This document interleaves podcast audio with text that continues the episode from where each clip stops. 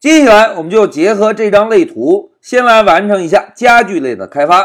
来，让我们回到 Pycharm，老师啊，使用 class 关键字，先来给类起个名字，house item 表示家具，然后呢，使用 define 关键字，现在找到初始化方法。哎，同学们，初始化方法是可以简化对象创建的，对吧？我们再看一下类图，家具类中有两个属性，一个名字，一个占地面积。那么我们就回到 Pycharm，增加两个形参，一个 name，一个 area。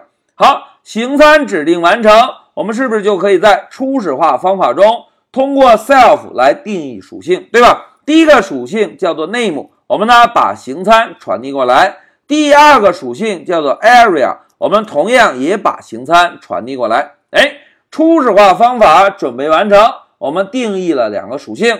那接下来我们再使用 define 关键字啊，找到 string 这个方法，我们来返回一个家具的描述。哎，在这里老师啊，先使用 return 关键字返回一个字符串，在字符串中，老师先敲一对中号，在中号中，老师写一个百分号 s。来存放家具的名称，然后呢，写一下占地百分号点二 f。哎，同学们注意啊，点二 f 是可以控制小数点的输出位数，对吧？好，现在格式字符串准备完成，我们就跟上一个百分号，再跟上一个元组，在小号内部，我们把 name 这个属性做个输出，再把面积这个属性做个输出。哎，一个描述方法也完成了。那现在我们是不是就可以在主程序中来完成创建家具的工作，对吧？老师呢，先写一个注释：创建家具。哎，要创建哪些家具呢？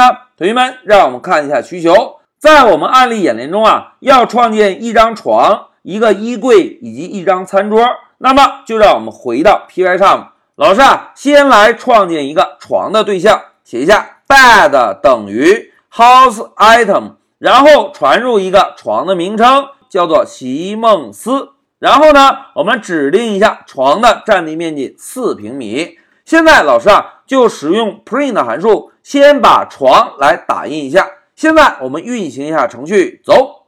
哎，大家看，席梦思占地四平米，so easy，对吧？那紧接着我们再来创建一个衣柜的对象。老师呢，给衣柜的变量起个名字，chest。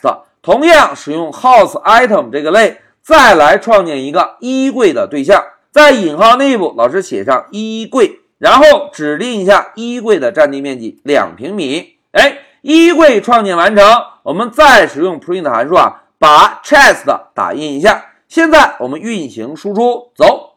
哎，大家看，衣柜占地两平米，也轻松搞定了。那接下来再让我们创建最后一个家具——餐桌。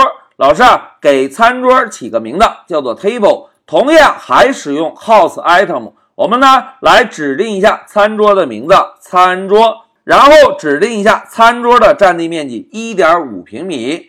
同时，老师啊，在代码的末尾再使用 print 函数，把餐桌也做一个输出。哎，一张床，一个衣柜，一个餐桌，全部建立完成。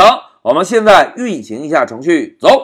哎，大家看。床、衣柜、餐桌全部输出在控制台，对吧？好，在这一小节中啊，我们就先来建立了一下家具类。在家具类中，并没有定义特殊的方法，我们只是使用两个内置方法：一个初始化方法中定义了两个家具的属性，另外一个描述方法中返回了一下家具的描述信息。同时，我们在主程序中是不是就使用 house item 这个类？分别建立了三个家具，并且把三个家具的信息做了个输出，对吧？好，讲到这里，老师先暂停一下视频。